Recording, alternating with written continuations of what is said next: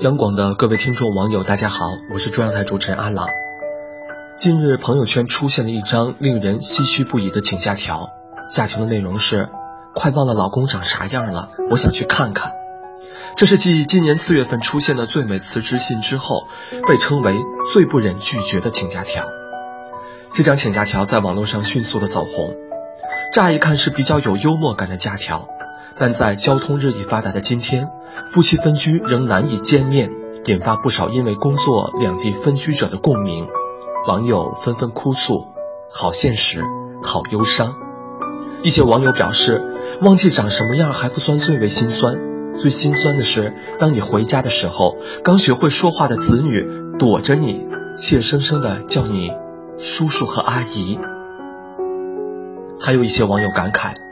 乘坐高铁的时候，开车驰骋在高速公路的时候，驶过一座座大桥，穿过一条条隧道的时候。”想想那些默默奉献青春、奉献一生的人，他们也想朝朝暮暮的陪伴爱人，他们也想陪孩子长大，陪父母变老。的确，在现实生活当中，由于不同岗位的不同需要，很多人不能够及时的与家人团聚。但是，这种距离并不能够成为亲情疏远的理由。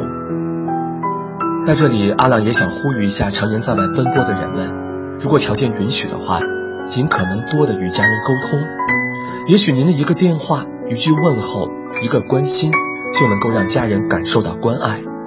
而作为家属，也应该给予对方更多的理解与包容，因为有一种温暖叫与你同行。